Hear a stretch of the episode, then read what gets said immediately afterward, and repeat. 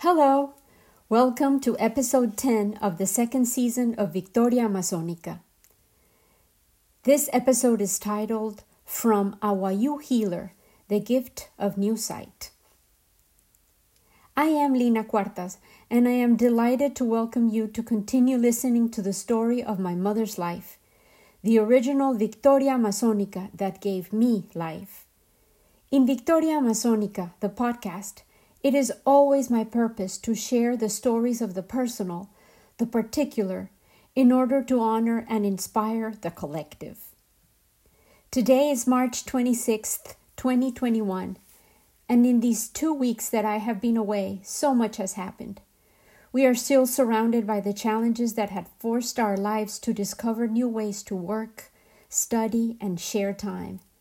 And I miss seeing faces that I love the faces of strangers, human faces in general. Fortunately, eyes are still visible, and although the glint of a smile and a pair of eyes that dares hold my gaze are rare, I am grateful when I actually find a willing partner, someone who looks into my eyes and I can detect the giveaway compression around the eyes that reveals a smile hiding behind the mask or the acknowledgement from the constant hold of two eyes that confirm, Yes, I see you. Eyes have always been a spotlight target for my own exploratory gaze. They speak volumes. Eyes contain so much information about the person who is looking at me. They transmit emotion, they illuminate, highlight, and allow me to peek at the essence of the other. I learned to hone in on the eyes from my first and best teacher of love, my mother. My mother's eyes were jade green, a mixture of dark and light pigmentation, illuminated from within and with the distinct capacity to express intense emotion and seemingly analyze, weigh, and prod into one's heart. The young Maria del Pilar knew that they were her most captivating feature, and she deployed them with charm, intention, and wit. And she loved her eyes. She took care of them and cherished them even more than an average human because of the near drowning accident that I told you about in the last episode, during which her eyes were burned so badly that when she woke up in the hospital bed, she could not see. She had been pushed into a pool which had toxic levels of chlorine, and her delicate ocular tissue had been burned by the chemicals and would need to heal and slowly regenerate if she would ever have the chance to recover her vision. She was allowed to leave the hospital as soon as her mother, Juana Inés, arrived, and she became a guest of honor and the recipient of dedicated care in the large house in Barranquilla where she had originally been invited to spend her New Year vacation in 1961.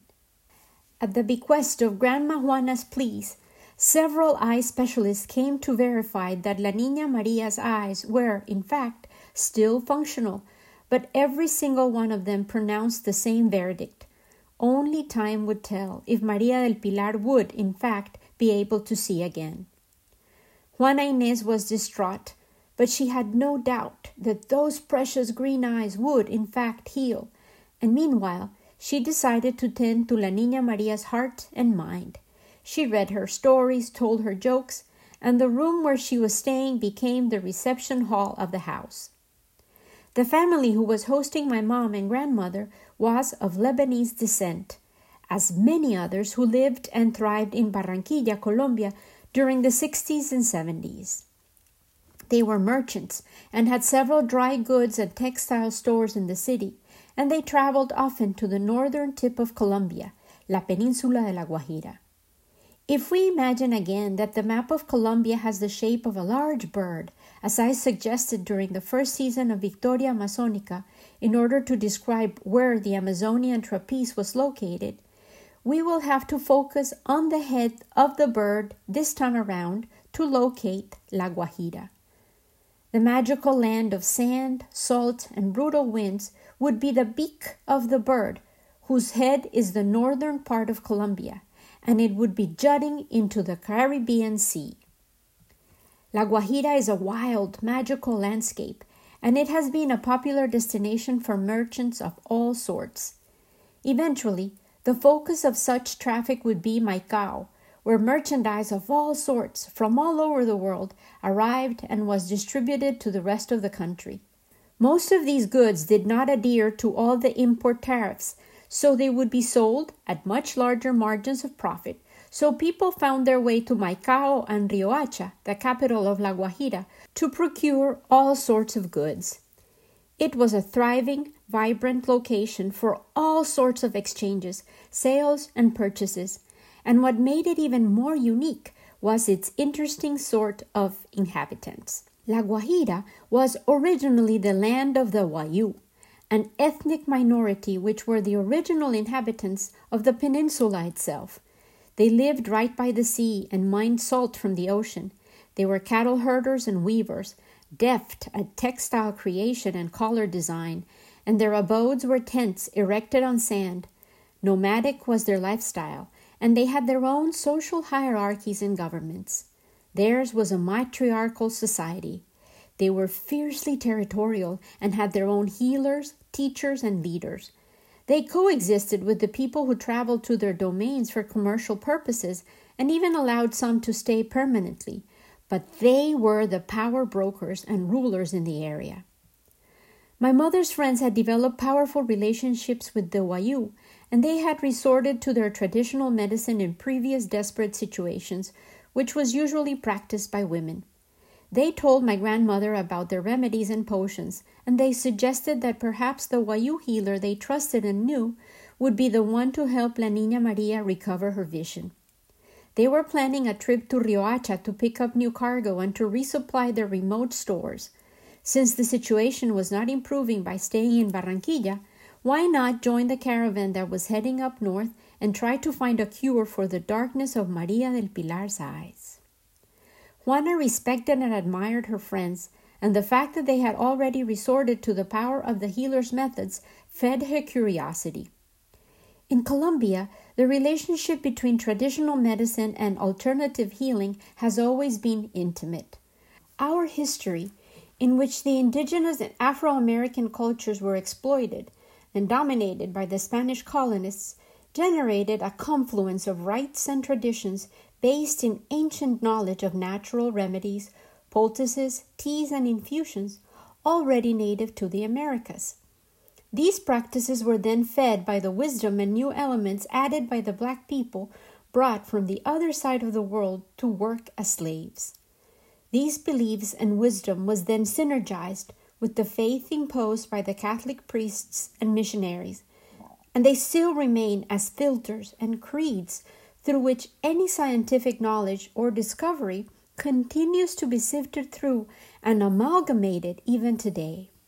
Fortune tellers, gypsies, white and black magic, as practiced by diviners and healers of all sorts, has always existed and found willing clients and practitioners in South America. It was not unusual then for Grandmother Juana to be offered an option a possible, apparently magical, and novel way to find a cure for my mother's eyes. And so to La Guajira, with La Niña Maria in tow, they all headed. My mother insisted that she was never consulted whether she wanted to go or even if she was willing to allow a healer to repair her vision with magic.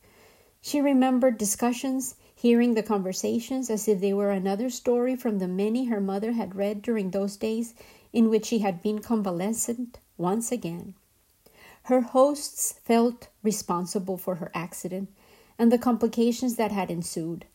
Grandmother Juana was captivated by the mere fact that there was an option, an apparent way to defy the odds and the dismal diagnosis of every single eye doctor, the assertion that only time would heal her eyes, or perhaps Maria del Pilar might not see again. Juana was willing to travel, seek help, and ask someone who might be able to access a mysterious way in which those precious green eyes could once again see. The way my mother described the whole situation always emphasized that despite her unfortunate situation, having been the result of human malice, Anonymous because they never found out who had pushed her into the swimming pool, its disastrous effects nevertheless precipitated a mobilization of efforts that was initiated and executed by people who deeply cared about her. It was an idea proposed by her hosts, absorbed and accepted by her mother, supported by her siblings and relatives who messaged their blessings from afar, assuaged by the concern of her close friends and the many visitors and acquaintances who encouraged them to pursue this intriguing adventure. She could not see, certainly, yet she could hear, smell, and physically feel the intense desire of so many for those unforgettable jade green eyes to recover the light. And so they headed north on the quest to find the Wayuu healer who might be able to reignite her vision. My mother only remembered the vehicle in which she and her mother traveled had a large black cabin in which narrow seats were available on either side of the rectangular space. She had trouble staying seated comfortably on the seats, and so eventually they decided to create a bed on the truck floor so that she could lay down and hopefully avoid getting car sick. Her mother sat by her on the truck floor and she slept, surrendering to the constant lurching and heaving of the stop and go traffic of the congested roads as they left Barranquilla. She awoke feeling cold and she was surprised to realize it probably was night time because the environment was much quieter and she could hear Juana snoring right by her. They had, in fact, reached Riohacha, the capital of La Guajira, and would spend the night there. They were hoping to locate the healer there. Like most Wayuu natives, the healer was nomadic, and she spent her time between the big city and Maicao, the commercial hub further to the east, on the border with Venezuela. They slept in a small house that their hosts owned in the city and got up at the crack of dawn to walk into town and to the market, where the healer usually sold her remedies and offered her services. Grandmother Juana held Pica's hand as their hosts led them along the many stands of the market, and the smells of fruit, fresh fish, and human filth filled the air. They did, in fact, find her at her stall, and she welcomed my mother as if she had been waiting for her. My mother said that the healer had a squeaky voice, high pitched and curt, and she felt her come very close to her body, and soon felt the healer hands on her eyelids. She opened her eyes, finding the familiar darkness, and could feel the healer's breath on her face. Tobacco and ashes seemed to emanate from her being, and she said, Yes, the light is out. I can help. Come back tonight. She will have to stay with me but I can surely help. Out the way they had come in they went, and back again at night. My mother was terrified. She did not know if her mother would be allowed to stay, but then again, the healer didn't know grandmother Juana, so she couldn't guess what would happen if she said that this particular patient's mother could not stay. But the confrontation never happened. The healer, whose name my mother never heard, simply said that they, mother and daughter, would have to stay with her for three days at her house, where she had a small hut for emergencies such as this one, where the patient needed to go on a journey in order to come back healed. Let me provide a little background about the Wayuu, the original inhabitants of La Guajira, before I weave my mother's healing journey with you. The Wayuu women are master weavers and life is contained within their creations hammocks, hats, utilitarian and decorative bags of all sorts, which they use to carry their goods as they roam the desert. Men weave more practical items, such as all the accessories and ties needed for their symbols and living proof of wealth and power, their goats and cattle. Men also construct the looms and corrals in the ranches for their beloved animals. When a boy is born, the community is strengthened. But when a little girl is born, the future is ascertained. Within her are the seeds of the community's long term survival and the potential to pour into her, as the sacred vessel that she is, the knowledge and skills that the elder women possess. The Wayuu are unique among most indigenous groups because women are the holders of power and the teachers of traditional essential activities that blend art with the creation of practical survival tools, which are never devoid of beauty, color, and meaning. Men are nomads and often visit several wives who live spread out in their vast territories.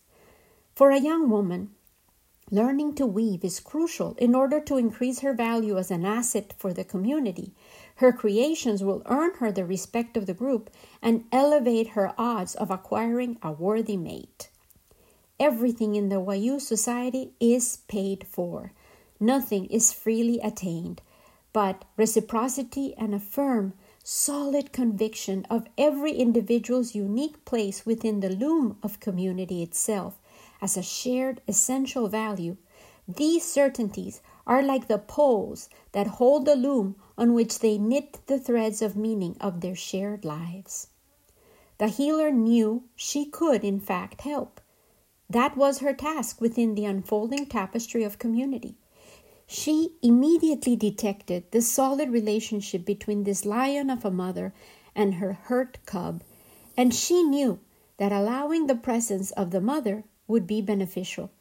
She could see that the lines holding the young woman to life had been severed before. She described them to my mother right away, and she addressed this fact from the start. These were her words The fabric of your life has been cut three times already. It is frayed and spent. Your connection to life on this side, on the side of the weave, where only the finished design and the dancing colors are visible, is too weak. Fear, heartbreak, and doubt are obscuring your sight. Together, we have to turn the weaving upside down and fix the fibers one by one, repair the tears, not the ends. Then you have to decide whether you want to keep weaving the fabric of your life with your eyes wide open, or if you want to stay in the dark and allow the cloth of your life to be mended by others patched up with their own choices of fabric and made up with their own design in mind. I can turn the fabric upside down for you, but you, with the help of your mother, the woman who gave you birth, have to do the weaving, and it will be painful, long, and darker than dark, but it is the only way you can hope to see again. Do you want me to guide you? Well, of course we do. That's why we traveled all the way here answered the anguished Mama Inés, but the healer answered exasperated.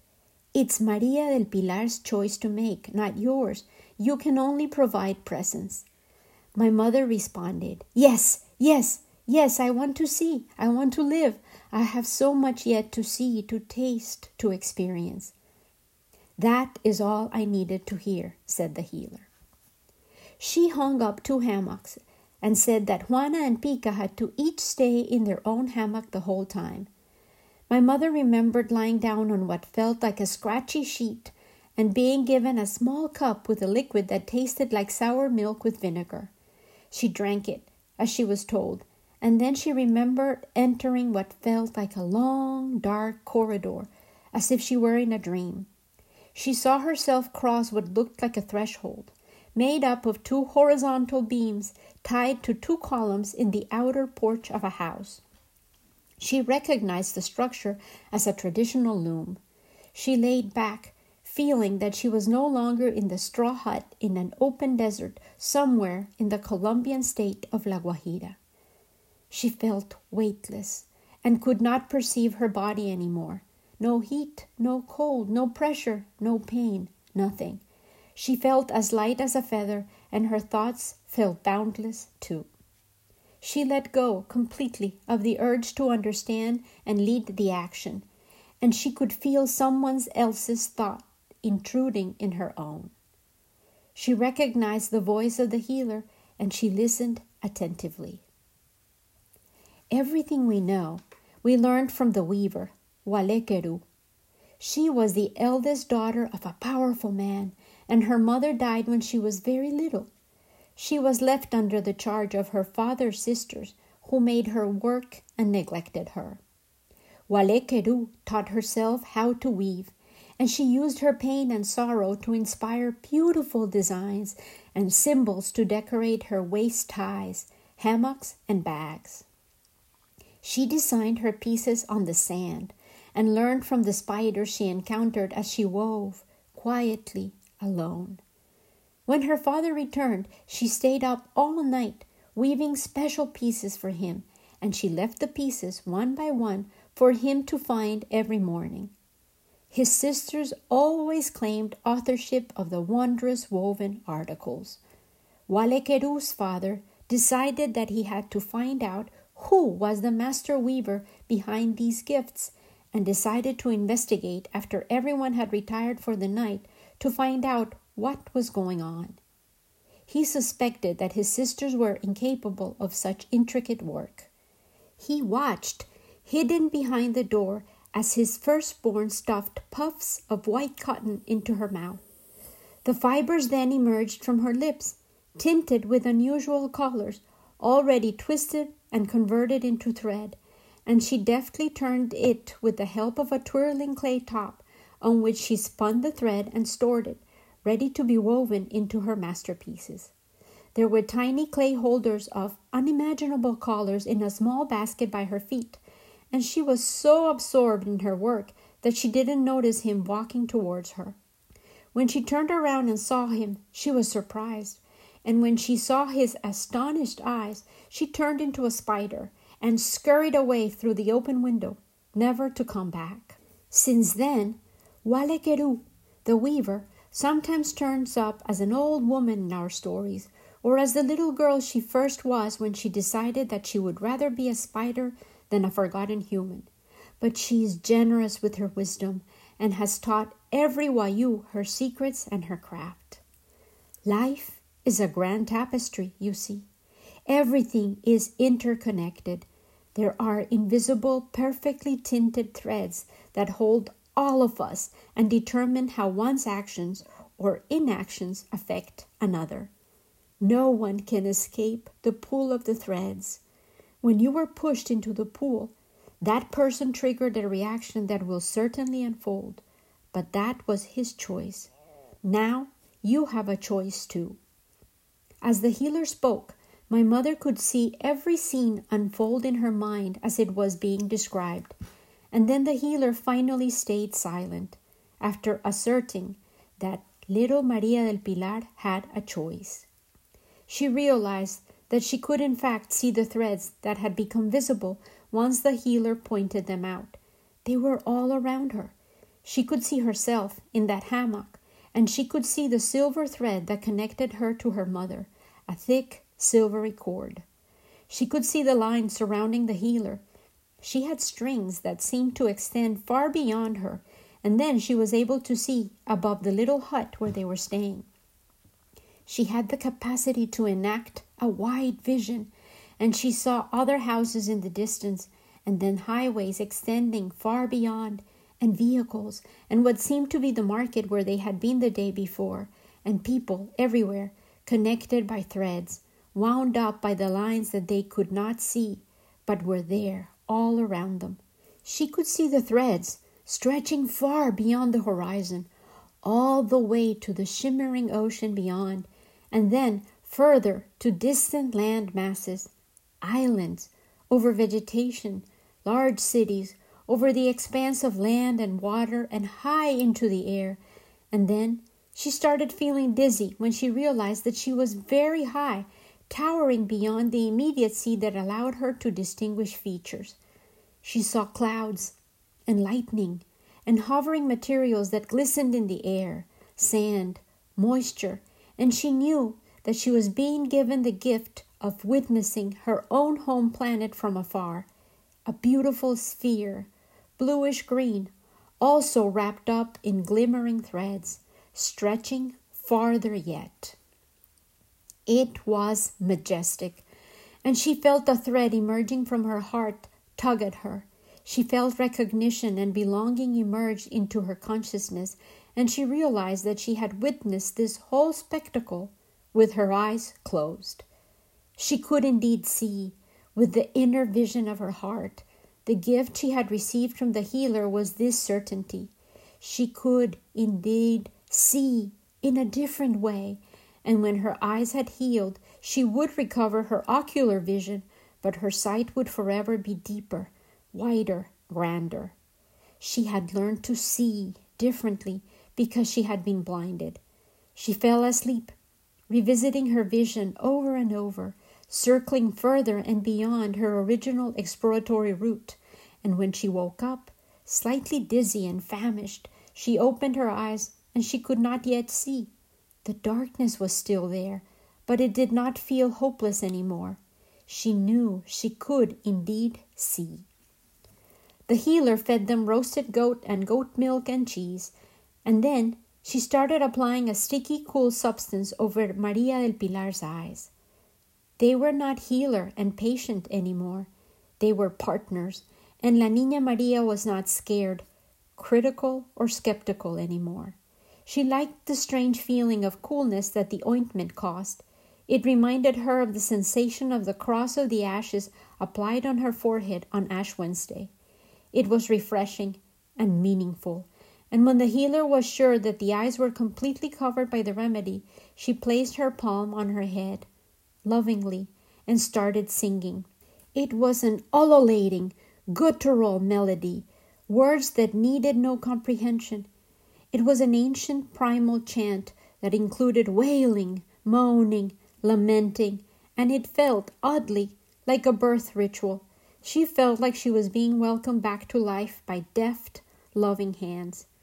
Pretty soon, Juana Inés seemed to figure out the pattern of the healer's song and joined her in singing, wailing, and moaning. In unison, they lulled Maria del Pilar to sleep. She was cocooned in her hammock so much like a cradle, not unlike a woven womb, and why not, she realized, a resilient, permeable tomb. When she awoke, she noticed that as soon as she opened her eyes, she could discern shapes, and her eyes seemed thirsty for the piercing rays of light that were peeking through the one opening at the very center of the hut's thatched roof. She still couldn't perceive colors, but she knew that eventually her eyes would be able to catch up and see everything that she could now take in, first of all, with her heart. La Guajira, the healer, the adventure, they all stayed with Maria del Pilar forever, and she would once in a while revisit the vision she had in dreams, in stories, in writing, and tried, wilfully and intentionally, as she recovered, and even after then, to see the threads of connection, the massive web of delicate threads that she had been able to observe enveloping humanity when she had been blinded and a Wayuu healer had gifted her new powerful eyes. The favor was paid with a young female calf, a gift that would also keep on giving into the future. The return to Barranquilla was a blur, although there was time to go to a famous ice cream parlor, La Americana, for their favorite dessert, Afrosomal, a chocolate frosty milkshake, as a farewell treat. And then Grandma Juana and Pica seemed to cross the portal back to Medellin and their daily reality. Maria del Pilar's last year of high school was awaiting. As I was about to start writing this chapter in my mother's inordinate stories, I found a pamphlet that I had kept when I heard Isabel Allende, the phenomenal Chilean author, speak at an event in Dallas more than 14 years ago. It had been surprising to me to discover that her conference was focused on the well being of girls around the world instead of her literary achievements. Isabel Allende passionately asserted It is very strange to write one's biography. In reality, the most important things about my life happened in the secret chambers of my heart. My most significant achievements are not my books, but the love I share with a few people, especially my family, and the ways in which I have tried to help others. When I was young, I often felt desperate. I saw so much pain in the world and so little I could do to alleviate it. But now, I look back at my life and I feel satisfied because few days went by without me at least trying. A day at a time, a person at a time. In the end, it adds up.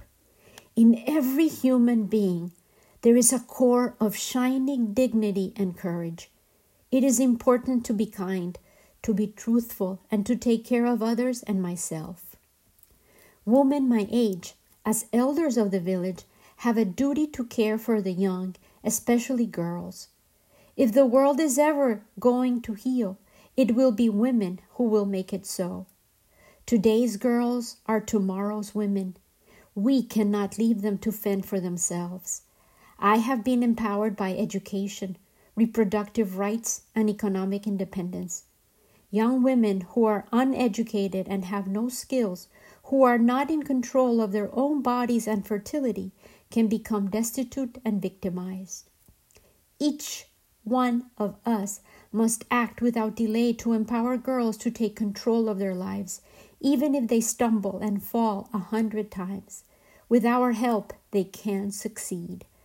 Isabel Allende's words allow me to connect my previous episode, where I mentioned our sacred seeds, to this one, to weave the message behind Victoria Masonica with yet stronger, more colorful threads. My mother had a mother who cared a village that stepped up to the challenge to help her heal and recover sight and courage, to help her get up from her stumble and try, try again. Each one of us can be that helping hand, that caring heart that is moved to act and remind a fallen one of their shining core of dignity and courage. These are the ties that, in fact, bind us all together, as the magical weaver Walekeru reminded her people and the healer, in turn, reminded my mother, and I now remind you. With much love and gratitude, always, Lena.